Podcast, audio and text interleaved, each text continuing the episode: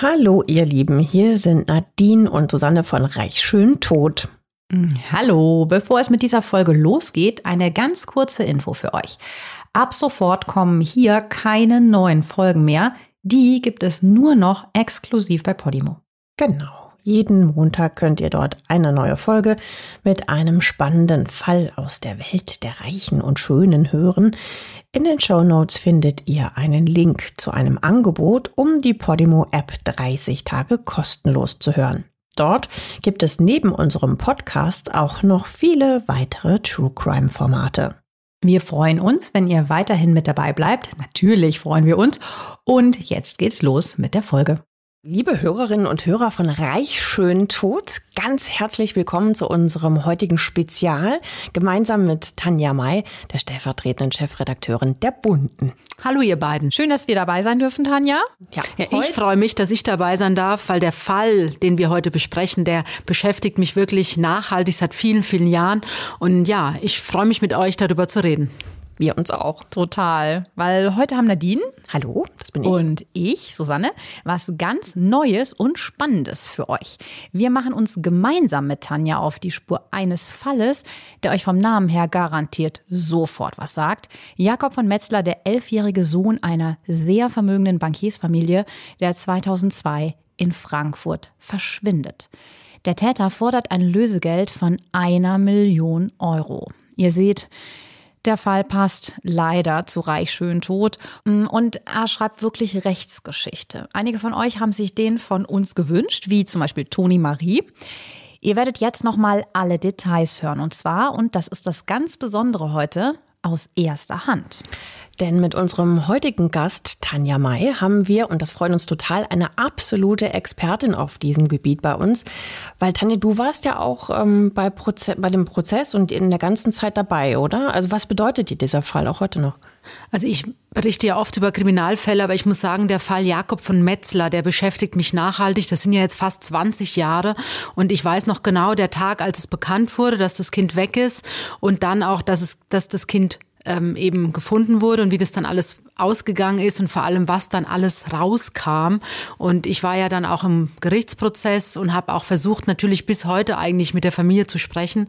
Aber die Familie von Metzler ähm, spricht eben nicht über diesen Fall. Ja, also nochmal ganz herzlich willkommen, liebe Tanja, und danke, dass wir Reich schön tot heute in den Räumen der Bunte aufzeichnen dürfen.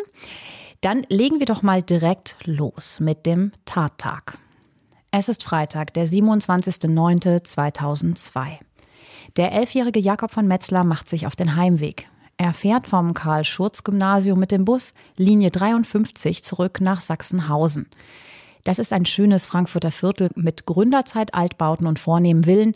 An der einen Seite reicht der Stadtteil bis an den Main. Es gibt hier aber auch Arbeitersiedlungen. Tanja, du warst vor Ort. Wie können wir uns denn die Umgebung vorstellen, aus der Jakob von Metzler stammt? Also das Haus, sage ich auf den ersten Blick, der von Metzlers ist natürlich so ein bisschen so eine Mischung aus Dallas und Denver. Das ist eine wunderschöne Villa, das ist ein Riesengrundstück, ganz klar. Aber die Familie ist trotz ihres Reichtums extrem bescheiden. Also die protzen nicht und ähm, auch die Kinder. Also es gibt ja Jakob und dann gibt es noch zwei Geschwister, Elena und den Franz von Metzler. Und die Kinder, die sind ganz normal aufgewachsen und deswegen gehen die auch alle auf eine öffentliche Schule du hattest die ja auch schon kennengelernt. Ich glaube, du hattest mal im Vorgespräch gesagt, äh, du kanntest die Familie auch schon vorher oder und danach auch noch, glaube ich. Also ne? dadurch, dass ich ja immer wieder versucht habe, mit der Familie zu sprechen über diesen Fall, hatte ich dann irgendwann, war ich dann eingeladen. Die Familie von Metzler ist ja sehr bekannt in Frankfurt. Die geben auch immer wieder ähm, Gesellschaften und Einladungen. Und ich durfte dann auch einmal dabei sein bei einer dieser Veranstaltungen. Und da habe ich so ein bisschen einen Einblick auch bekommen, wie normal, sage ich jetzt mal in Anführungszeichen, die leben, trotz ihres Reichtums. Und das sind wahnsinnig nette, sympathische Leute einfach. Mhm. Ich mache an dieser Stelle mal, mal weiter mit der Taterzählung. Du sagtest gerade, die ähm, sind zwar sehr wohlhabend, versuchen aber trotzdem ja mehr oder weniger ihren Kindern eine Art bodenständiges Leben vorzuleben. Deswegen ähm, fährt, der, ähm, fährt der kleine Jakob auch mit dem Bus zur Schule. Also zu einer ganz normalen öffentlichen Schule, keine Privatschule, wie man das aus diesen Kreisen ja eigentlich kennt. Ähm, seinen Eltern ist es extrem wichtig, dass ihre drei Kinder nicht mit dem goldenen Löffel im Mund aufwachsen. Es ist ein sonniger Spätherbsttag. Die herrschaftliche Villa der Familie von Metzler liegt zurückversetzt hinter einem schmiedeeisernen Tor vor neugierigen Blicken geschützt hinter einer Mauer. Wir haben euch die auch mal in den Show Notes verlinkt. Hier ist man so ganz gefühlt ganz weit weg vom Trubel der Stadt. Jakob muss, wenn er zum Bus will, von hier durch ein kleines Waldstück an der Mörfelder Landstraße entlang gehen. Es ist ruhig. Hier stehen hohe alte Tannen und Laubbäume. Man hört die Vögel zwitschern. Die Bushaltestelle, die Jakob täglich benutzt, liegt ein paar hundert Meter entfernt an der Kreuzung Stresemann-Allee. Hier ist es ganz anders. Hier ist es nämlich laut, hier ist eher belebt. Es gibt Geschäfte, Kneipen, auch einen Supermarkt. Und heute ist der letzte Schultag vor den Herbstferien. Morgen will Jakob mit seiner Familie in den Urlaub fahren nach Paris und danach wollen sie ans Meer. Ja, wir haben euch natürlich auch ein Foto von Jakob in den Shownotes verlinkt und dieses Kinderfoto kennt zumindest in unserem Alter in Deutschland seit 2002 fast jeder, behaupte ich mal. Also dieser blonde Junge, auch mit diesem, wie du ja jetzt gesagt hattest, ne, so ein offenes, freundliches Gesicht, diesen typischen großen Schneidezähnen, ja. die man in dem Alter noch hat. Mhm. Ja, also der hat ja auch so eine Zahnlücke mit elf, klar, hat man noch, noch so. Er steigt also aus dem Bus und wie gesagt sind es nur ein paar hundert Meter bis zum Anwesen der Familie. Aber schon hier an der Bushaltestelle verliert sich um etwa 10.30 Uhr Jakobs Spur. Er trägt eine sandfarbene Hose, einen blau-weiß gestreiften Baumwollpulli, ein Hemd mit Kragen und weiße Sportschuhe der Marke Puma. Er hatte einen schwarzen Nylon-Rucksack dabei an dem Tag mit Reißverschlusstaschen und ja, Eastpack war die Marke. Zuerst machen sich die Eltern noch keine Sorgen. Der Vater Friedrich ist in der Privatbank der von Metzlers in der Innenstadt. Dass Jakob nicht auf die Minute pünktlich ist, das kann ja mal sein. Er kommt in dem Waldstück an einem Spielplatz vorbei. Vielleicht hat er sich hier dann auch noch vertrödelt, denkt er. Ja, also macht sich momentan noch gar keiner Sorgen. Aber gegen Mittag findet ein Angestellter der Familie von Metzler, das ist der Hausmeister, im Garten einen Erpresserbrief. Mit Schreibmaschine ist er geschrieben und der steckt in einer Klarsichthülle.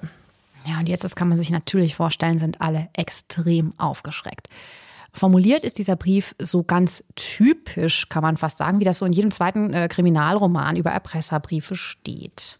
Da steht, wir haben Ihren Sohn entführt. Es ist nicht unsere Absicht, das Leben Ihrer Familie oder das Ihres Sohnes zu zerstören. Es geht uns lediglich ums Geld. Daher bieten wir Ihnen folgenden Deal an. Bringen Sie in der Nacht von Sonntag auf Montag um 1 Uhr die Summe von einer Million Euro als Lösegeld. Wenn wir mit sauberem Geld in Sicherheit sind, werden Sie Ihren Sohn wiedersehen. Das ist für alle Seiten das Beste. Sollte uns das nicht gelingen, wird Ihr Sohn auch nicht wieder auftauchen. Tanja, hast du das jemals gesehen, dieses Schreiben? Hat man das mal so äh, rausgegeben, dass ihr das mal quasi so äh, physisch sehen konntet? Nein, das haben die nicht rausgegeben. Das haben die, die Polizei das natürlich dann auf der Pressekonferenz äh, den Text wiedergegeben, aber das Erpresserschreiben selbst gab es nicht. Ich kann mich nur erinnern, dass die äh, Polizei damals, ähm, die Formulierungen sind ja teilweise so ein bisschen, ähm, ja, nicht professionell. Also die haben relativ schnell dann gewusst auch, dass es jetzt keine Profis sind, ähm, weil die Formulierungen ganz merkwürdig auch waren.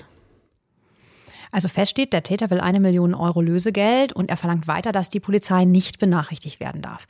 Die Lösegeldübergabe soll in zwei Tagen stattfinden, nachts am Stadtwald. Sofort wird natürlich Jakobs Vater Friedrich von Metzler verständigt und Hans-Hermann Reschke ist ein Freund von ihm, der sitzt im Büro nebenan, sie sind Kollegen. Der erinnert sich, äh, Friedrich kam rein, ich telefonierte und er sagte, leg auf, egal mit wem du sprichst, Jakob ist entführt worden. Man kann sich vorstellen, dass es weder dem Vater noch der Mutter oder auch den Geschwistern in dem Moment möglich war zu sprechen. Und deswegen hat eben der Herr Rechke ähm, den Kontakt gehalten, auch zu, den, zu der Presse. Und ich war dann auch in der Privatbank von Metzler und habe ihn dort getroffen. Und es war damals der 3. Oktober. Erklär uns doch mal ganz kurz, das wissen ja nicht alle Hörerinnen, wie läuft so ein Job ab? Also du hast jetzt von diesem Thema gehört, ne? Es gibt diese Kindesentführung. Du weißt als Journalistin, klar, da steckt auch eine Geschichte dahinter. Aber was sind so deine ersten Schritte? Wie gehst du daran? Nein, man informiert sich natürlich erstmal, wer ist diese Familie und was hat das auf sich und dann versucht man natürlich Kontakt aufzunehmen. Jetzt ist es in einem Fall, wenn es eine Privatbank ist, da gibt's natürlich äh, Profis, sage ich mal, da gibt's eine Pressestelle, da kann man anrufen beziehungsweise über den Anwalt. Also wenn man dann weiß, wer ist der Anwalt der Familie und dann habe ich eben den Kontakt gesucht und dann wurde mir eben von Seiten der Privatbank gesagt, man möge doch bitte die Familie von Metzler in Ruhe lassen, was auch selbstverständlich ist, aber eben Herr Rechke ist bereit für ein Gespräch. Als dann äh, der Friedrich von Metzler eben in Kenntnis gesetzt war von der Entführung, hat er mit seinem Freund und Kollegen, äh, dem Herrn Reschke, dann auch kurz diskutiert und dann sind sie beiden sich sofort einig gewesen. Sie ignorieren die Forderung des Täters, die auch in dem Brief steht, nämlich die Polizei aus dem Spiel zu lassen. Hans-Hermann Reschke ruft sofort den damaligen Staatssekretär im Innenministerium an. Der Fall wird also gleich so ganz oben aufgehängt. Warum hatte denn der Name von Metzler diesen Einfluss, dass das sofort ans Innenministerium geht? Die Familie von Metzler, also das ist die älteste deutsche Privatbank äh, in die Eigentümer geführt ist. Das, und natürlich die Familie spielt in Frankfurt eben oder in ganz Hessen eine wahnsinnig wichtige Rolle. Also der Friedrich von Metzler, der ist Träger des Bundesverdienstkreuzes, der hat den hessischen Verdienstorden, der hat diverse Preise bekommen, die man eben in Frankfurt oder in ganz Hessen bekommen kann. Ebenso seine Frau, die engagieren sich fürs Städel in Frankfurt, für die verschiedenen Museen, für Kliniken. Also das sind Wohl Wohltäter und Mäzene. Und deswegen sind die einfach so bekannt. Und natürlich haben die dann auch die Kontakte in die Politik, die kennen natürlich auch den Polizeipräsidenten. Und ähm, ich glaube, es kann man auch nachvollziehen. Wenn man die Kontakte hat, dann nutzt man die natürlich, wenn es um das Leben des eigenen Kindes geht. So ist es dann natürlich auch in dem Fall, dass der Chef des Landeskriminalamts sich sofort drum selber kümmert und ihnen versichert, dass sich der Vizepräsident der Frankfurter Polizei gleich meldet. Das ist Wolfgang Daschner, der, ähm, der äh, Präsident der Frankfurter Polizei ist zu dem Zeitpunkt nämlich im, in Urlaub. Wolfgang Daschner, das ist ein Name, den, das kennt ihr schon, ihr euch gerne gut merken könnt. Der wird in diesem Fall noch sehr wichtig werden. Und der wird noch eine große Rolle spielen. Der ähm, Herr Daschner, der gilt als einer der besten Polizisten des Landes. Und im alten Polizeipräsidium in Frankfurt stellt Daschner sofort eine eigene Ermittlungsgruppe zusammen. Es herrscht Ausnahmezustand im Gebäude des alten Polizeipräsidiums. Im äh, alten Polizeipräsidium herrscht natürlich jetzt absolut äh, ja, eifriges Treiben. Es gibt sofort eine Ausgangssperre für alle anwesenden Beamten. Alle verfügbaren Kräfte werden jetzt in die Ermittlung eingebunden. Wir haben jetzt gerade auch gehört, warum, weil das einfach so ein hochbrisanter Fall ist und ein so, eine so bekannte Persönlichkeit. Das einzige Indiz, was sie bisher haben, ist der maschinengeschriebene Erpresserbrief. Das Komische ist, was der Polizei auffällt, der oder die Entführer kündigen darin kein Lebenszeichen ihrer Geisel an. Dort steht, das Geld in gebrauchten, nicht gekennzeichneten Scheinen, gemischt bis 500 Euro, in all die Einkaufstüten verpacken und an der Haltestelle der Linie 14 Oberschweinstiege in Richtung Neu-Isenburg an das Schild der Haltestelle legen. Danach verlassen sie den Ort und gehen auf direktem Weg nach Hause. Ihr Sohn wird dann am nächsten Morgen wohlauf nach Hause kommen. Es ist für sie unter Mithilfe von Polizei oder Ähnlichen sicher gut möglich, uns zu überführen. Wir haben jedoch nichts zu verlieren. Wir wollen ihrem Sohn nichts tun und ihn fair behandeln. Aus solchen Formulierungen schließt die Polizei, es handelt sich nicht um Profis. Die Familie ist natürlich trotzdem erstmal froh darüber, aber die Polizisten wirken besorgt. Ihre Erfahrung ist nämlich, Profis kennen diese Situation, die sind nur am Geld interessiert. Also die wickeln das quasi ab, so kalt das jetzt halt klingt, einfach um an das Geld zu kommen. Während Amateure unter dem großen psychischen Druck manchmal unüberlegt handeln, was natürlich übersetzt bedeutet, in Panik geraten, in Affekt oder Überforderung mit der Situation, in der sie sich, in die sie sich ja selber gebracht haben, das Opfer töten könnten. Also die Polizei sieht den elfjährigen Jakob ab dem Zeitpunkt, wo diese Formulierungen auseinandergenommen werden, in größter Gefahr. Ich habe natürlich, als ich mit dem Herrn Rechke mich unterhalten habe, wollte ich wissen, wie ist Jakob? Was für ein Kind ist Jakob? Und was ist auch so, ja, wie ist die Familie? Weil die ja doch eben dieses, was mich ja auch immer gewundert hat, wenn man denkt, das sind jetzt Multimillionäre und trotzdem, die Kinder gehen auf keine Privatschule, die haben keine Bodyguards, die Kinder fahren mit dem Bus zur Schule.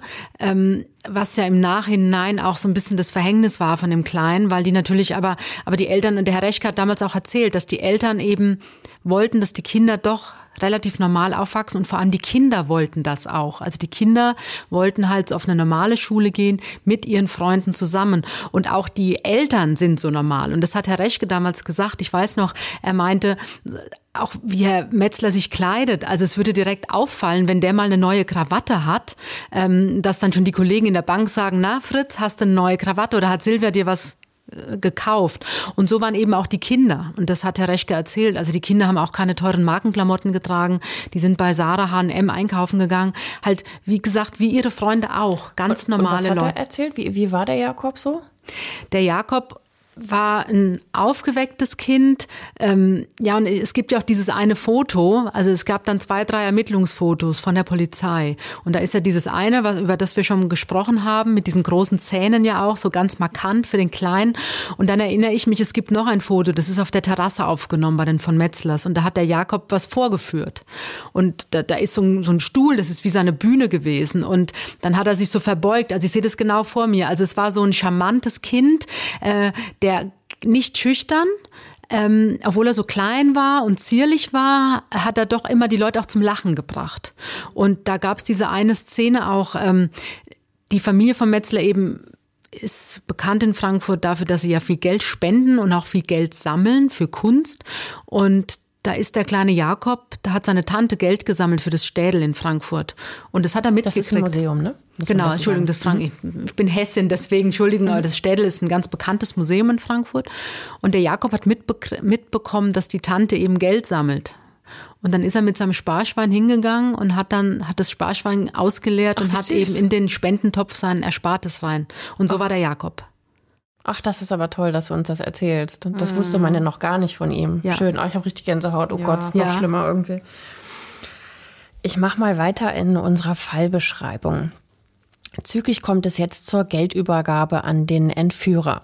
Sie soll am 29.09.2002 am Stadtwald in der Nähe der Bushaltestelle Oberschweinstiege in zwei Plastiktüten eines Discounters stattfinden. Genau so fordert es der Erpresser in seinem Brief.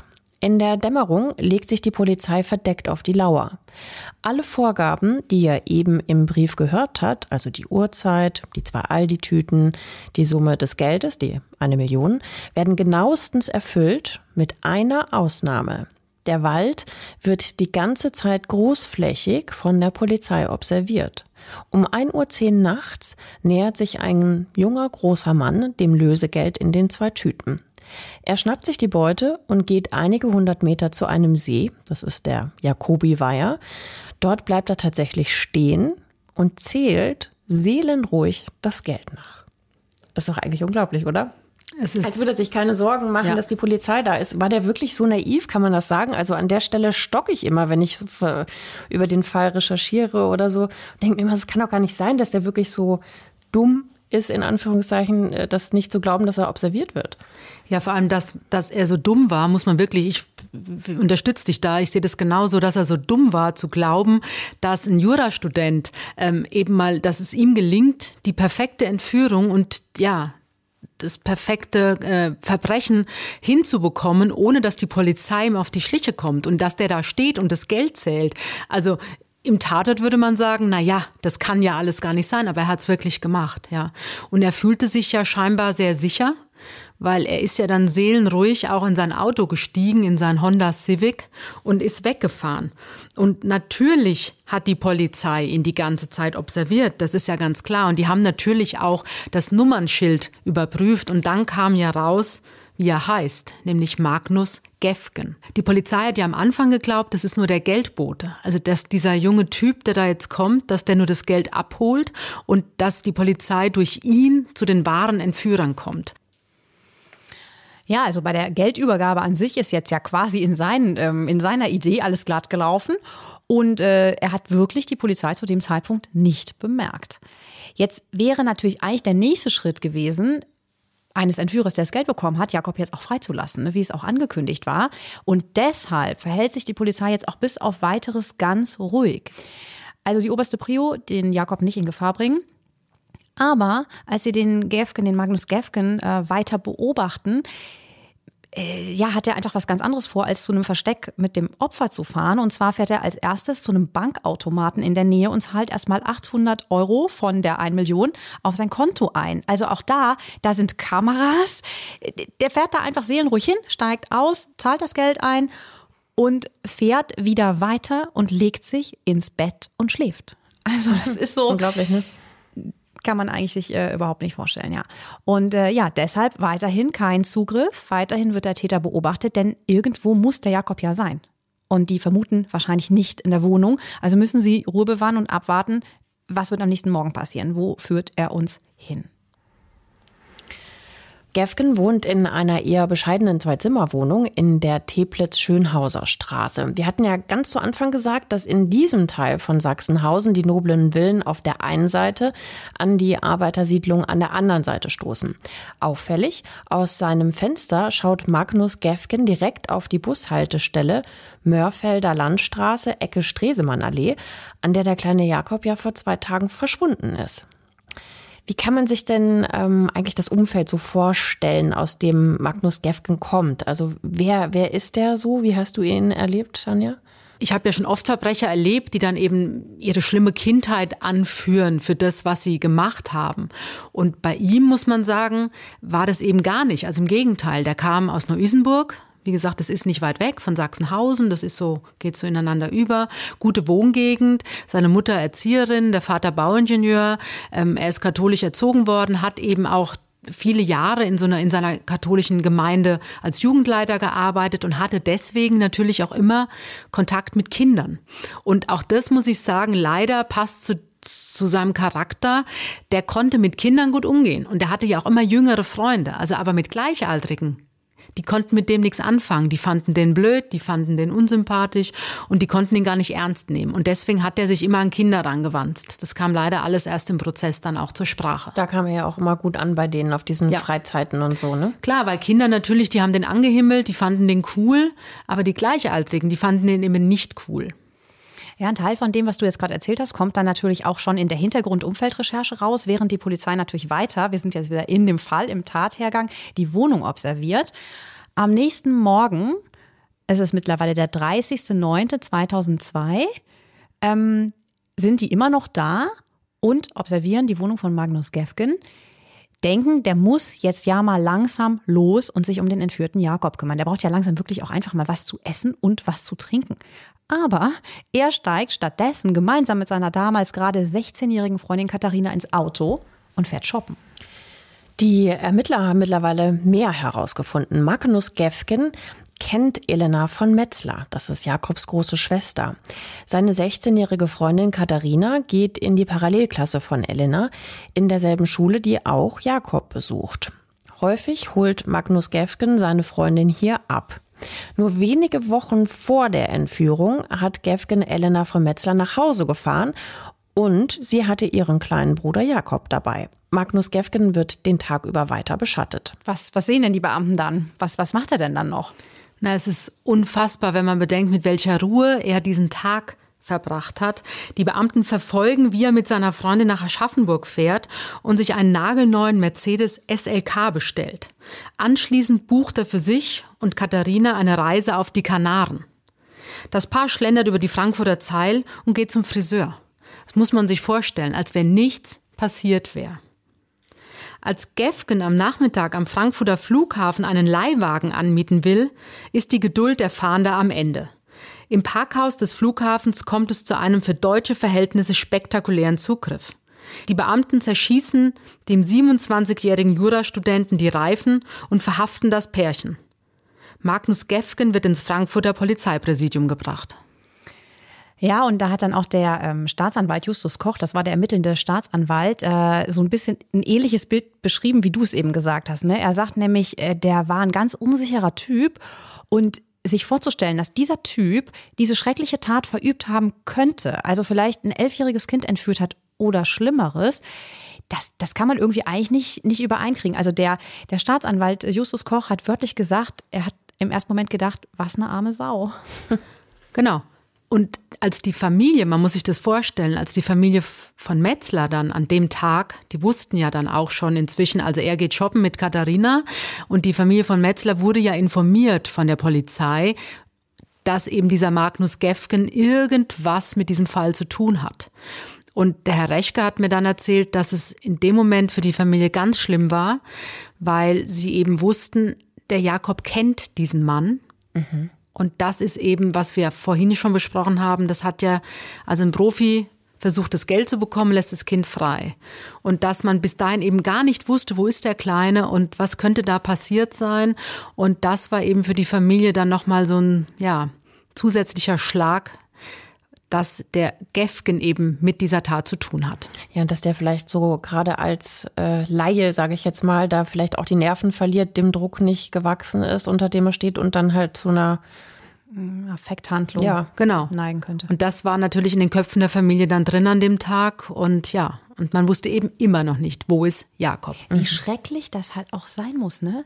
Wenn du dann vielleicht ja. sogar von der Polizei noch hörst, ja, wir sind dran, wir sind dran, du wirst ja, ja die ganze Zeit anrufen und die sagen dann, wir beobachten den, der ist gerade beim Friseur.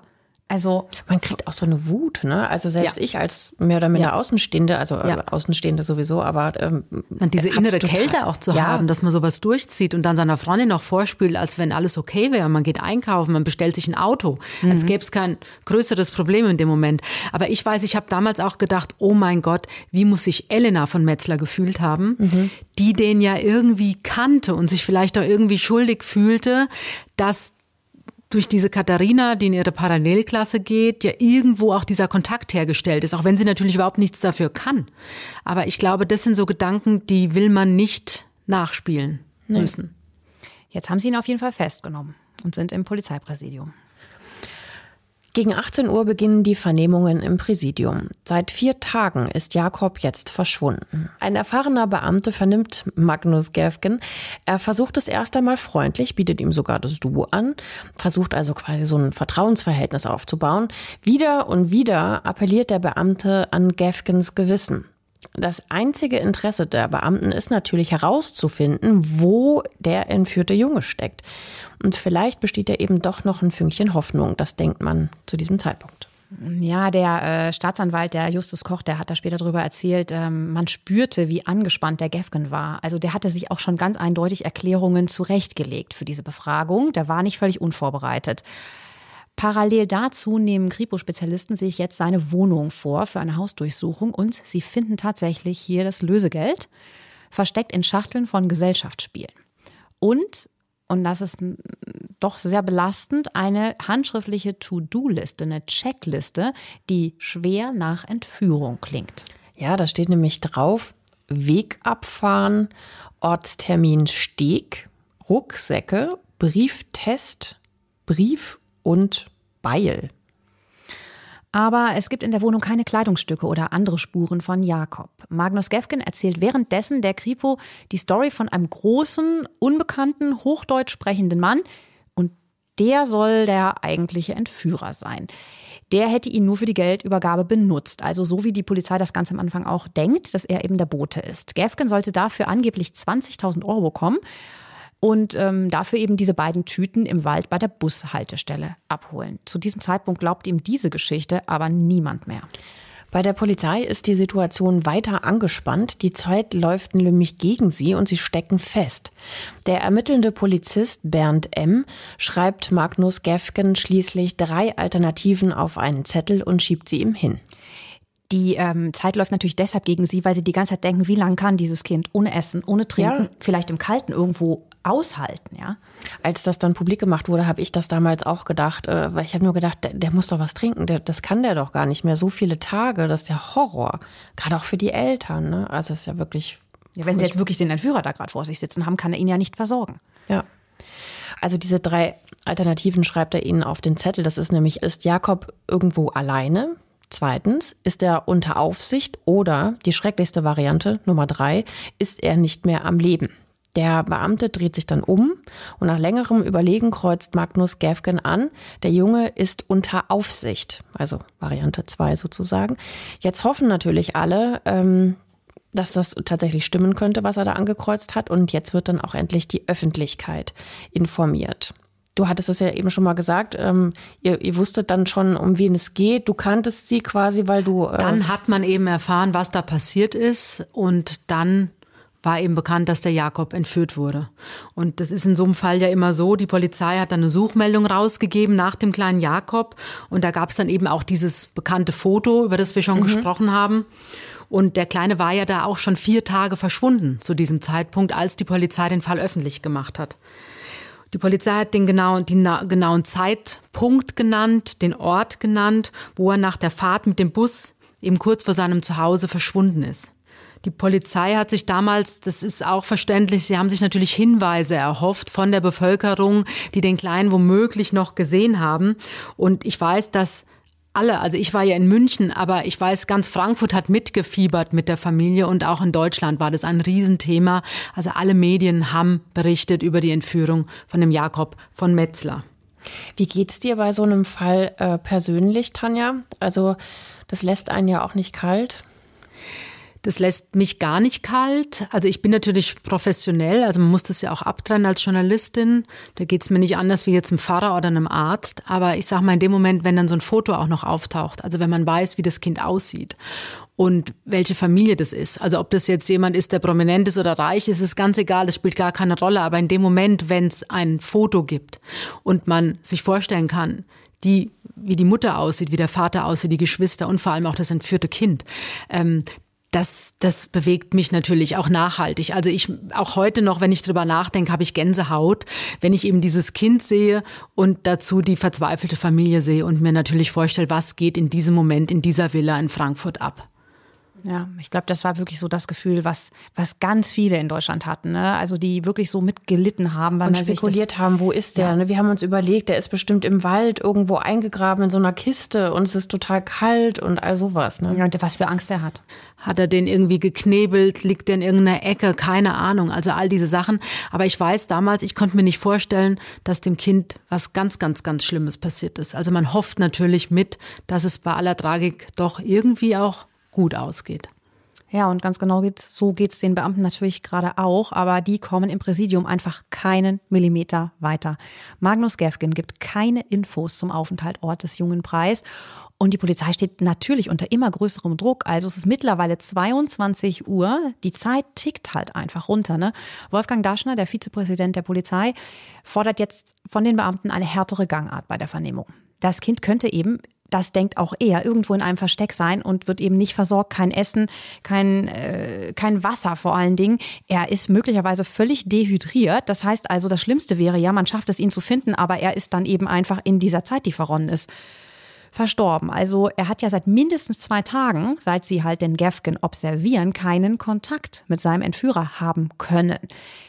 Wie lang kann das gut gehen? Der mutmaßliche Entführer sitzt immer noch im Polizeipräsidium und schweigt. Die Beamten, die Gefgen vernehmen, haben rechtliche Bedenken und beschließen, den Anruf und die Druckanweisung des Vizepolizeipräsidenten Daschner erstmal zu ignorieren. Gegen Mitternacht spricht Gefgen plötzlich und erzählt, zwei Brüder hätten das Kind geholt. Er nennt sogar einen Namen.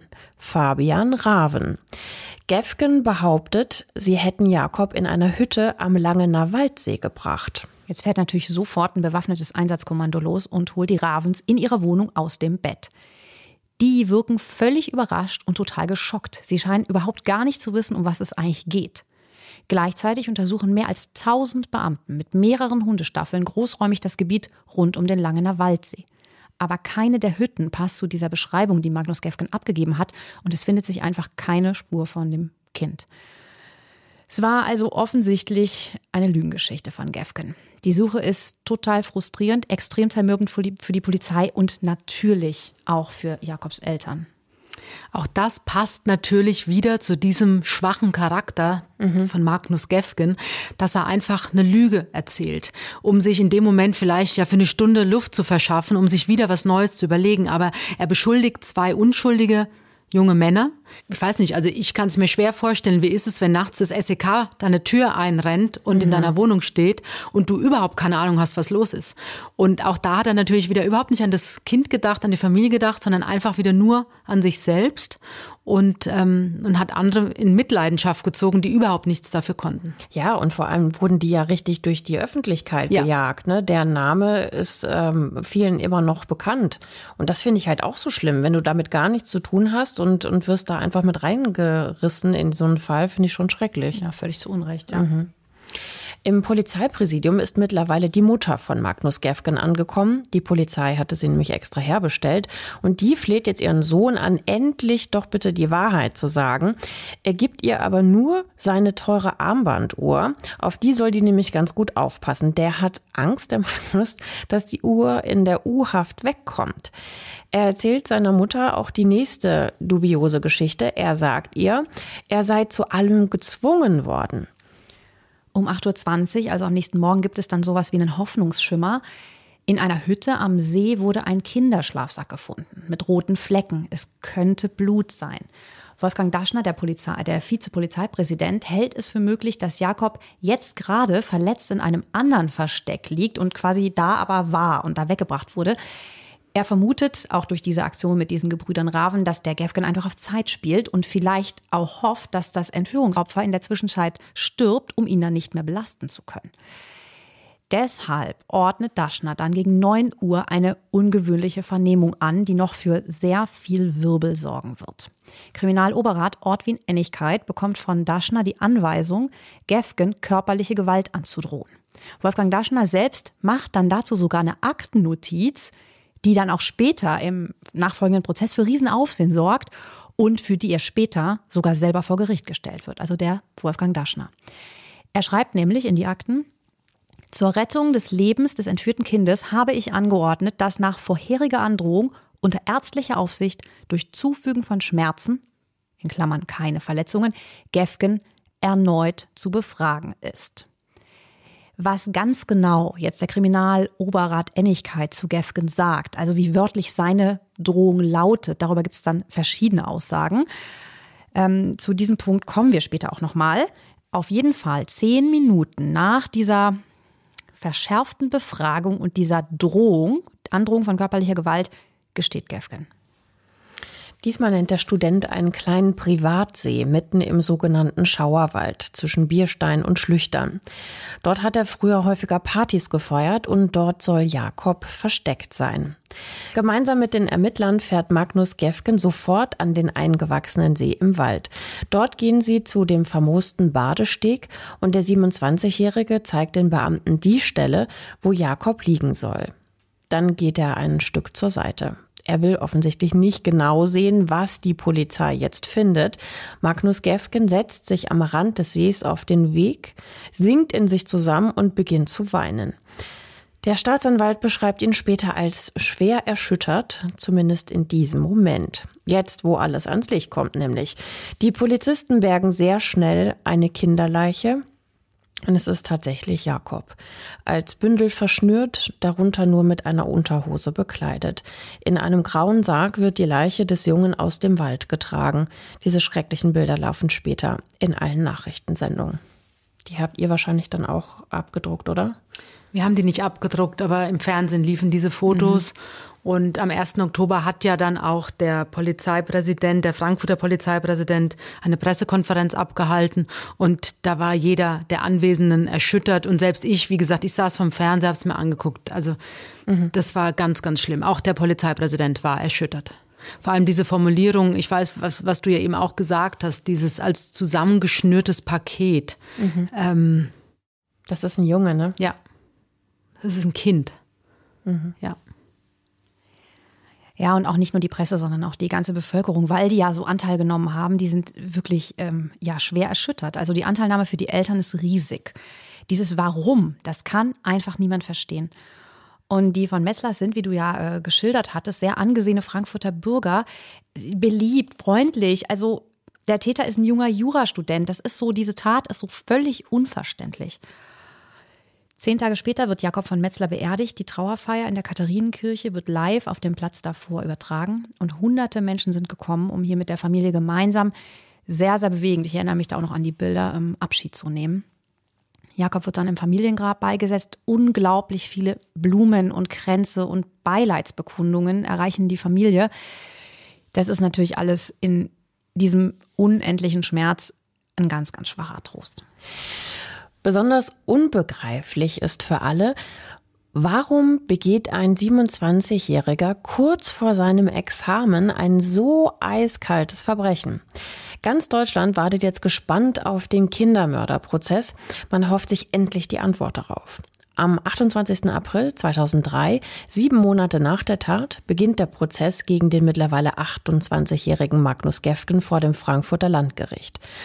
Der erfahrene Rechtsanwalt Ulrich Endres hat die Verteidigung übernommen. Eine sehr unpopuläre Aufgabe, für die er auch in der Presse sehr angefeindet wird. Er selber empfindet seinen Mandanten als extrem untypischen Täter. In einem Interview sagte er über Gefgen, er war so der Typ idealer Schwiegersohn, mit dem würden sie ihre Tochter gern auf den Opernball schicken.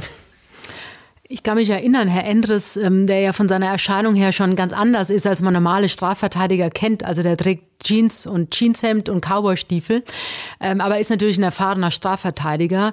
Und ich kann mich erinnern an das Gespräch, was ich damals mit ihm hatte. Er hat ihn geschildert als jungen Mann, ja, der sich blenden hat lassen von dem Reichtum seiner Freunde und hat auch seine Freundin, die Katharina, ähm, so mitverantwortlich gemacht für die Tat von dem Magnus. Also er hat damals erzählt, das weiß ich noch ganz genau, dass er sagte, naja, er wollte dem Mädchen halt was bieten und die kam ja aus ärmlichen Verhältnissen und ähm, quasi sie sei die Schuldige gewesen, warum er immer sich eben, warum er immer diesen Drang hatte, eben mit reichen Leuten zusammen zu sein und Geld zu haben, das er ja gar nicht hatte. Mhm. Ja, wir haben euch auch auf jeden Fall mal ein äh, Foto von ihm in den Shownotes verlinkt. Der Magnus, der so Maggie genannt wurde ja. oder Maggie in, Maggie, seinem, genau, Maggie ja. in, seinem, in seinem Freundeskreis, so dunkelbraune Haare, braune runde Augen, der auf den ersten Blick jetzt wirklich nicht so dieses Böse hat. Ähm, aber was für ein Motiv, du hast das gerade ja schon mal so ein bisschen angerissen, bringt denn jetzt der Prozess ans Licht? Es ging um Geld. Es ging einzig nur um Geld das er nie hatte, weil er eben aus normalen Verhältnissen kam. Und er hatte sich ja in diesem Jurastudium in Frankfurt, hat er eben Zugang gehabt zu einer reichen Clique, äh, die sogenannte Ibiza-Clique in Frankfurt. Und das waren halt alles Rich Kids. Also die kamen alle aus reichen Elternhäusern. Und da wollte er dazugehören. Und er hatte aber eben dieses Umfeld überhaupt nicht. Und deswegen hat er sich überlegt, wie komme ich an Geld? Ja, ich meine, er hat doch auch dann das Geld, was er hatte, was angespart war, angebrochen, oder? Er hatte von seinem Vater, also der hatte so einen Rentenfonds für ihn angelegt und ähm, den hat er dann aufgelöst und hat eben, er hatte dann, ich weiß, im Prozess hat er dann auch von Katharina eben erzählt, dass in dem Moment, als er diese Freundin hatte, man muss sich da auch überlegen, die war 15, als er mit ihr zusammenkam, er war ja schon Mitte 20. Also auch da merkt man ja dieses Altersgefälle und er wusste, die kann er nur halten, wenn er ihr was bietet, weil und er hat dann eben diesen Rentenfonds aufgelöst und hat ihm sein ganzes Geld, was er hatte, für dieses Mädchen ausgegeben. Und vor Gericht hat er davon gesprochen, dass sich ein Traum erfüllt hat in dem Moment, als er endlich diese Freundin hatte, die er überall vorzeigen konnte. Mhm. Mit der war er auch in Amerika, ne? Vierwöchige ja. Tour durch Florida haben sie zusammen gemacht. Ja. Und er macht so ein bisschen einen auf dicke Hose, hat das Geld aber gar nicht. Und in Wirklichkeit muss seine Mutter dann nochmal 1000 Euro hinterher schießen aus Deutschland, dass er diesen Urlaub da überhaupt gut zurecht zu Ende bringen kann. Also das ist schon heftig. Ich würde noch mal ganz gerne einmal kurz was zu seinem Background sagen. Ähm, ja, weil, weil der, Mag der Magnus, das, das kommt einem so vor, dass er irgendwie so beginnt, so den eigenen Background so ein bisschen zu verachten. Sein Vater ist ja, hatten wir eben schon mal angesprochen, Ingenieur, die Mutter Erzieherin, ist ganz arg gläubig, ähm, betet sehr viel und äh, zieht sich auch teilweise da immer so ein bisschen zurück. Ähm, naja, und von, von, diesem, von dieser Familie möchte er sich da halt offensichtlich eher immer distanzieren und fühlt sich bei den anderen wohler. Also man hat gehört aus jedem Wort, was er über seine Familie gesagt hat, dass die Familie ihm peinlich war. Aber ich habe das so empfunden damals, dass die einfach ganz normale, nette Leute waren. Wie gesagt, die Mutter Erzieherin, der Vater Bauingenieur. Also das sind ja Bauingenieur, das sind ja jetzt keine, keine schlimmen Berufe, im Gegenteil. Und ähm, er hat dann Dinge erzählt im Prozess, wo man dachte, okay, das ist jetzt ganz normal und eigentlich ein liebevolles Elternhaus. Also die Familie hat sich gekümmert, aber die hatten natürlich jetzt nicht so unfassbar viel Geld, dass die eben immer ins Ausland gefahren sind in Urlaub, sondern die haben halt versucht, mit den Mitteln, die sie hatten, ähm, den Kindern, es gab ja noch einen Bruder, er hat ja noch einen Bruder gehabt, ähm, ein schönes Leben zu bieten. Aber das war ihm zu wenig irgendwann, nachdem er eben diese reiche Clique kennengelernt hat. Er hat ja wohl auch der reichen Clique so einiges vorgelogen. Ne? Er hat ja denen auch erzählt, er wäre schon fast äh, Seniorpartner. Ja Er hat nur gelogen. Und das kam alles eben in diesem Prozess raus. Er hat einfach nur gelogen. Er hat seine Freundin angelogen, er hat seine Eltern angelogen und er hat seine ja, vermeintlichen Freunde angelogen, die ja am Ende gar keine Freunde waren. Nee, also ja, ich, dass die das halt auch geglaubt haben. Ich meine, der hat noch kein Jurastudium fertig, dass er schon die Aussicht hat, in einer total einflussreichen Frankfurter Anwaltskanzlei als Partner gleich einzusteigen und da das Supergehalt kriegt. Er hat denen, glaube ich, erzählt, er würde eine Eigentumswohnung demnächst kaufen. Ja, für 400.000 Euro, ja. ne? Also ist ja auch nichts, was man so als Einstiegstyp äh, direkt mal sich leisten kann. Und man darf ja auch nicht vergessen, er hat diese teure Armbanduhr, die er trägt, ja auch einem von der Clique geklaut. Ja, also das ist ja auch nicht so, dass er sich die selber gekauft hat. Er hatte auch nicht die Ausstrahlung, also von dem, was er erzählt hat, wie er lebt, das passte gar nicht. Also er hatte diese Ausstrahlung eben gar nicht. Aber wie ist das denn dann überhaupt passiert, wenn wir jetzt nochmal ähm, zum Tattag zurückgehen? Wir hatten eben gehört, okay, der Magnus, der hat einmal die Schwester Elena von Metzler ähm, nach Hause gebracht, da war der äh, Jakob dabei. Wie hat er das denn geschafft, den eigentlich äh, ja, zu entführen oder zu überreden, mit ihm mitzukommen? Er hat dem Kleinen damals erzählt, dass die Elena ihre Jacke bei ihm in der Wohnung vergessen hätte. Und er soll doch schnell mit hochkommen und dann gibt er ihm die Jacke. Mhm. Und der Kleine, der eigentlich immer sehr vorsichtig war, also das hat Herr Rechke auch erzählt, der Kleine ging nicht mit Fremden mit. Ähm, aber das war eben genau dieser Knackpunkt. Er hatte diesen Magnus schon gesehen, er wusste, der geht da in diese Parallelklasse von der Elena und dann eben die Jacke seiner Schwester. Und dann ist er mit hochgegangen. Und da hat er aber recht schnell gemerkt, Moment, hier stimmt was nicht. Und dann war es aber zu spät. Vor Gericht kommt jetzt ans Licht, wie grausam und gefühlskalt Magnus Gefgen die Tat genau begangen hat. Tatsächlich legt der Täter selber ein Geständnis ab. Er hat den Plan ein paar Wochen davor gefasst, als er den elfjährigen Jakob und seine Schwester Elena nach Hause fährt. Das hatten wir gerade gesagt. Das Geld wird ihm knapp. Er hat 6000 Euro Schulden und äh, Jakob wollte in den Herbstferien, also jetzt, mit seiner Familie in den Urlaub fahren. Also für den Magnus Gefgen drängt jetzt so ein bisschen die Zeit. Er sagt, er hätte seine Vorbehalte einfach beiseite geschoben. Es sollte angeblich nur eine Entführung werden, um an Geld zu kommen.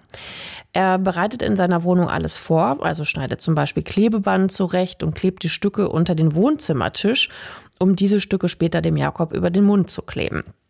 Er behauptet, er wollte Jakob später in eine Gartenlaube bringen, ihn da mit Alkohol abfüllen, damit er alles vergisst, ja, und wie so eine Art Filmriss dann hat und ähm, sich an nichts mehr erinnern kann, an nicht mehr an die Entführung und ans Alkohol trinken und so weiter. Und dass äh, der Magnus dann halt einfach sich das Geld, also diese eine Million, kassieren kann. Aber jetzt mal ehrlich, ja, wie soll denn so ein absurder Plan funktionieren? Du kannst doch nicht davon ausgehen, äh, dass du einem Elfjährigen so viel Alkohol gibst, dass er entweder nicht stirbt und dass er dann aber auch safe einen Filmriss hat. Ich finde, das hört sich so unglaubwürdig an, diese Story. Mhm, total. Jedenfalls lauert Magnus Gefgen ähm, Jakob auf und holt ihn dann eben von der Bushaltestelle ab, die er ja beobachten kann aus seiner Wohnung. Und Jakob kennt ihn lose, er geht also mit. Magnus kann eben auch gut mit Kindern, wie du ja gesagt hast. Er hat ja mit denen auch gearbeitet als Jugendbetreuer bei der Kirche. Und dann nimmt er ihn eben mit, wo die Schwester ja angeblich die Jacke bei ihm im Auto liegen gelassen hat, bei diesem Heimfahren und deshalb hat er sie in der Wohnung. Also er nutzt dann auch noch so ein bisschen die Hilfsbereitschaft von dem kleinen Bruder dann aus. Ne? Der sagt, ah ja klar, Jacke meiner Schwester, da komme ich mit. Gefgen sagt dann selber vor Gericht, Jakob hätte verwundert geschaut, mhm. als er ihm das Klebeband über Mund und Nase klebt. Natürlich, ja, und dann beginnt er natürlich aus Leibeskräften zu schreien, soweit er das mit dem abgeklebten Mund kann. Und natürlich versucht er auch um sich zu schlagen. Magnus Gefgen hat damit aber offensichtlich überhaupt nicht gerechnet, brüllt ihn dann an, sei leise, sei bitte, bitte ruhig. So erzählt er das alles, sehr detailliert selber. Es ist ganz schrecklich, das zu hören, wie er das wirklich so minutiös erzählt über sich, was er da Schreckliches tut. Und als Jakob dann weiter versucht zu schreien, schüttelt und wirkt Magnus Gefgen ihn. Und dann wird Jakob ganz ruhig, weil der Gefgen das Kind dann halt erstickt hat. Hattest du das auch so äh, erlebt oder, oder hatte er noch andere Sachen gesagt an dieser Stelle? Ja, was noch viel schlimmer war, war diese Schilderung, dass er ihn dann noch in die Badewanne gelegt hat, mhm. das Kind, nachdem er ihn erstickt hat. Und er wollte ja ganz, ganz sicher gehen, dass das Kind dann auch tot ist. Und dann hat er eben die Badewanne gefüllt und hat den Kleinen unter Wasser gedrückt, weil er gucken wollte, ob noch Luftbläschen aufsteigen. Was so absurd ist, ne? Ja. weil du hast ja immer ein bisschen Luft noch in der Lunge. Ja. Deswegen ist es absurd, das so zu versuchen. Furchtbar. Ja, kann natürlich auch sein, dass es deshalb war, weil er ja die DNA-Spuren äh, verwischen wollte. Deshalb hat er ihn ja auch auf die, bis auf die Unterhose ausgezogen und in die Badewanne gelegt und gewaschen. Also da hat er in dem Punkt dann schon so weit gedacht, was mache ich jetzt? Ähm, aber äh, ja, der packt ihn dann in die Decke, verschnürt ihn und mit der Leiche, das finde ich einfach so krass, so dramatisch, dass der mit der Leiche von dem Kind im Auto dann zur Villa fährt und da diesen vorher vorbereiteten und getippten Erpresserbrief in die Klarsichthülle tut, damit es auch bloß nicht verwischt oder so, ja, und über die Mauer auf das Grundstück wirft. Er hat das vorher auch ganz genau ausgekundschaftet, an welche Stelle er sich stellen muss, dass man ihn dabei nicht sieht, weil auch da werden ja A Kameras sein und B gibt es natürlich äh, Hausangestellte. Dann wirft er die Kleidung von Jakob weg, die hatten wir ja eben beschrieben, diese hellbeige Hose und den Schulrucksack, und zwar in einen öffentlichen Mülleimer. Und dann bringt er die Leiche des Elfjährigen eben zu diesem See, wo sie später gefunden wird. Und dann, das ist auch so makaber, ist genauso makaber wie diese Einkaufstour, so gefühllos fährt er tatsächlich zum Mittagessen zu seinen Eltern. Das ist nämlich jeden Freitag, es ist ja äh, ein Freitag gewesen, es war ja der letzte Tag vor den Herbstferien, der letzte Schultag für Jakob, fährt er echt zu seinen Eltern und setzt sich dahin und isst das Mittagessen. Mhm. Und die Mutter sagt ja später im Prozess aus, dass er ganz normal war bei dem Mittagessen. Also, dass man nichts gemerkt hat, geahnt hat. Ich meine, klar, keine Mutter kommt auch nur ansatzweise drauf, dass ihr Sohn gerade ein Kind umgebracht hat und dann hier am Küchentisch sitzt und Mittag isst. Das musst du erstmal schaffen. Ja. Ne? Ja. Äh, vor dir selber das so hinzubekommen, dass du dann da ganz äh, normal bist und dich auch so fühlst offensichtlich. Also das fand ich, das sagt viel, dass man das kann. Naja gut, den Rest ähm, haben wir gehört. Also während Magnus Geften gerade ist, wird der Erpresserbrief bei den von Metzlers gefunden. Die verzweifelte Suche, das Verhör und das schreckliche Ende kennen wir. Weil der Täter die Tat jetzt nochmal mit allen Details vor Gericht gesteht, ist es auch nicht relevant, dass er bei der Vernehmung vom Beamten Ähnlichkeit bedroht wurde. Am 28. Juli 2003 verhängt das Frankfurter Landgericht gegen Magnus Gefgen eine lebenslange Haftstrafe wegen Mordes und erpresserischen Menschenraub und wegen falscher Verdächtigung der Brüder Raven. Magnus Geftgen geht ins Gefängnis. Wegen der besonderen Schwere der Schuld kann er erst nach 15 Jahren Bewährung beantragen. 2017 macht er das dann auch, aber ein psychiatrisch-psychologisches Gutachten bescheinigt, dass er immer noch als Gefahr für die Gesellschaft gilt. Daher geht sein Antrag nicht durch. Ja, er studiert dann im Gefängnis auch zu Ende Jura und fängt dann an, diverse Verfahren anzustrengen gegen sein Urteil. Da ist die Geschichte von ihm aus nämlich noch gar nicht zu Ende. Unter anderem zieht er zum Beispiel vor den Europäischen Gerichtshof für Menschenrechte in Straßburg mit der Beschwerde, ihm sei, also an ihm sei die Garantie des Folterverbots massiv verletzt worden. Jetzt muss man sich halt irgendwo auch mal diese Dreistigkeit vorstellen, auch in den Augen der Öffentlichkeit. Ja, wir haben jetzt hier einen geständigen Kindermörder und der zieht vor den Gerichtshof und ja, plädiert auf Menschenrechtsverletzung gegen ihn ja, ja, das geht dann halt so weiter und er will den gesamten Prozess anfechten, weil er ja bedroht wurde. Und nur darum habe er gestanden und damit sei, und das ist jetzt natürlich juristisch ganz wichtig, sein Geständnis ungültig. Das lässt das Gericht, ich sage jetzt einfach echt mal zum Glück, aber nicht zu, denn er hat ja vor Gericht nochmal alles gestanden und damit ist es rechtskräftig. Hätte er das nämlich nicht gemacht, hätten die ein echtes Problem gekriegt, genau aus diesem Fall, weil es ja unter Androhung von Folter entstanden ist. So ist es aber zum Glück nicht.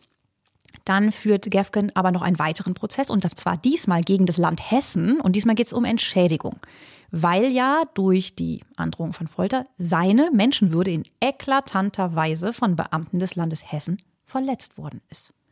Und diesmal, ja, da geht's anders aus. Er will ja 10.000 Euro haben Entschädigung. Und es war natürlich ein Riesenaufschrei in den Medien, weil alle haben geschrieben, jetzt will er auch noch Entschädigung dafür, dass er ein Kind umgebracht hat. Schmerzensgeld, Schmerzensgeld. so hieß es. Es war jetzt nicht ja. die Forderung, aber man hat es so verstanden, ja, genau. dass er Schmerzensgeld will. Und er wollte 10.000 Euro haben und er hat dann immerhin 3.000 Euro bekommen.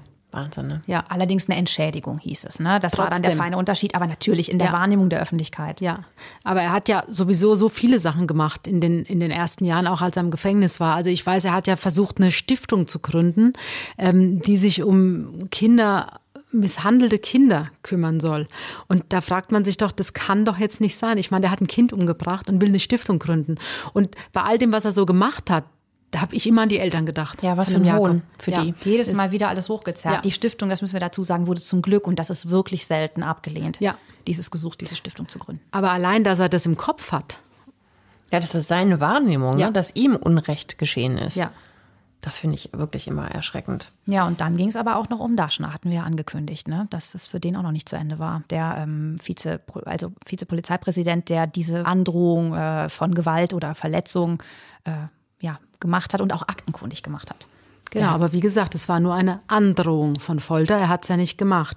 Aber der, der Polizeivizepräsident Wolfgang Daschner gerät durch eben seine angeordneten härteren Vernehmungsmethoden unter Folterverdacht. Damals leidet auch Daschner massiv unter Anfeindungen.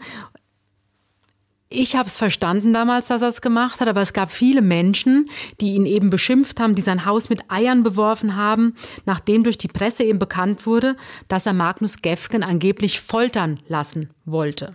Was ja so nicht stimmt. Wie gesagt, es war eine Androhung, dass er ihm Gewalt antun wollte, um eben das Kind zu retten. Ja. Er und eben sein Kollege, der Ortwin Ennigkeit, über den wir auch gesprochen haben, werden tatsächlich vor Gericht gestellt wegen Androhung von Gewalt. Das dürfen Beamte selbstverständlich nicht. Also das ist schon klar. In, unserer, in unserem Justizsystem ist das verboten. Aber ich weiß, es war damals auch so, die, die Bevölkerung war gespalten. Die eine Hälfte hat es absolut nachvollziehen können, weil es um das Kind ging. Die andere Hälfte sagt, nein, es geht nicht, es ist verboten. Ja klar, wenn du es emotional siehst, ne, dann, dann ist es irgendwie gerechtfertigt. Jede Mutter kann es nachvollziehen. Jeder ne? kann es nachvollziehen. Der, ja. Man muss natürlich in dem Moment trotzdem auch daran denken, in dem Moment, wo er das angedroht hat, war es ein Verdächtiger. Also das, was alles danach rauskam, ja, das hat das bestätigt, diesen Verdacht. Aber im Grunde genommen sagt man ja immer im Zweifel für den Angeklagten. Und was wäre gewesen, wenn er es tatsächlich nicht gewesen wäre? Ja, also das muss man ja immer im Hinterkopf behalten. Das Rechtssystem ist ja darauf aufgebaut, dass man sich darauf verlassen kann, dass man eben nicht nur auf ein Bauchgefühl oder Verdacht oder Indizien hin ähm, sozusagen in einer Art Selbstjustiz von den Beamten mit Folter bedroht wird. Also das ist natürlich das große Gut, um das es da auch ging in dieser Diskussion. Ne? Absolut, es war auch im, natürlich war es ein Fehler. Also es war ein Verfehler, weil es war ein Fehler, weil dieses ganze Verfahren stand ja auch auf der Kippe in dem Moment, als es bekannt wurde. Und ähm, der Anwalt von Gefgen hat es natürlich auch für seine Verteidigung genutzt, was Daschner gemacht hat. Ja, aber Daschner wurde eben auch bestraft und sein Kollege auch. Zum Glück, muss ich jetzt auch sagen, war das Gericht sehr milde und hat ähm, ihn zwar bestraft, aber mit einer Geldstrafe auf Bewährung, weil das Gericht die Umstände der Entführung berücksichtigt hat. Und den Zeitdruck, ne? Ja. unter dem die standen. Und äh, ja, man muss halt eben auch mal festhalten, äh, diese Entscheidung Daschners, die hätte natürlich auch das Leben von Jakob von Metzler retten können, wäre er zu dem Zeitpunkt überhaupt noch am Leben gewesen.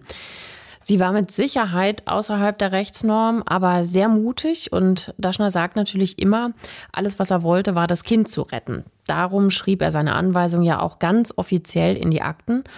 Und ja, ich vermute mal, dass die Eltern von Jakob von Metzler natürlich auch dankbar gewesen sind, dass er zumindest alles versucht hat, sozusagen, ne, was in, in seiner Macht stand, obwohl das natürlich über alle Machtdinger hinausging, sagen wir es mal. Der Friedrich von Metzler hat auch mit Herrn Daschner telefoniert. Also das ist, das wurde von mehreren Leuten auch bestätigt, dass natürlich die Familie von Metzler ähm, ihm ja auf seiner Seite war und sich natürlich auch bedankt hat dafür, dass er versucht hat, das Leben ihres Kindes zu retten. Das alles sorgte jedenfalls Anfang 2000 für Riesendiskussionen über Rechtsstaatlichkeit, über Folter von Seiten der Polizei in Extremsituationen und Täterschutz. Ähm, der Fall wird danach vielfach verfilmt. Im Januar ja erst als Vorlage für einen Film von Ferdinand von Schirach. Für die Familie von Metzler ist es natürlich auch eine Erleichterung, dass der Täter auf jeden Fall erstmal nicht aus der Haft kommen wird. Der hat mittlerweile übrigens auch seinen Namen geändert, weil er das nicht zumutbar findet, dass er mit diesem Namen weiterlebt, weil das natürlich alles für immer damit verbunden ist. Ich denke, diesen Namen kennt man genau wie Jakob von Metzler überall in Deutschland. Die Metzlers, ähm, die haben sich ja erstmal direkt dann nach der Entführung ein bisschen zurückgezogen, aber wie ging es denn danach eigentlich bei denen weiter? Also wie sind die danach, wie haben die in der Öffentlichkeit gestanden nach 2002? Dann, als das Kind dann beerdigt war und das Leben sozusagen ja weitergehen musste. Die Familie ist relativ schnell danach wieder aufgetreten in der Öffentlichkeit, also in dem Rahmen, wie vorher auch. Also die gehen jetzt nicht auf irgendwelche wilden Partys, sondern wie gesagt, immer wenn es um die Sache geht, äh, mit Kunst, Kultur zu tun hat. Und ich kann mich erinnern, ich habe mich von Anfang an gefragt, wie schafft es Frau von Metzler in der Öffentlichkeit zu lachen? Die ganze Familie lacht in der Öffentlichkeit, aber das ist natürlich ein Schutzpanzer, das ist ganz klar. Also die wollen die trennen das. Also ich bin mir sicher, dass es der Familie, wenn sie zu Hause sind oder wenn Weihnachten ist, wenn Geburtstag ist, wenn irgendein Familienfest ist, mhm. dann der Geburtstag. Ja, dann ist es natürlich oder auch der Tag der Entführung. Mhm. Ähm, das muss eine Katastrophe sein bis heute, weil den Tod seines Kindes, den verkraftet man nicht. Und auch die Geschwister, die müssen da auch bis heute drunter leiden. Aber die Familie hat es geschafft, zusammenzuhalten. Es gibt ja auch Familien, die zerbrechen an so einem Schicksal. Die Familie von Metzler zum Glück nicht. Und ähm, bis heute, auch wenn man die zusammen sieht, also die wirken sehr innig miteinander, sehr liebevoll. Auch gerade mit dem Papa, der Friedrich von Metzler ist ja jetzt auch schon 77. Seine Frau ist ja ein paar, paar Jahre jünger als ihr Mann.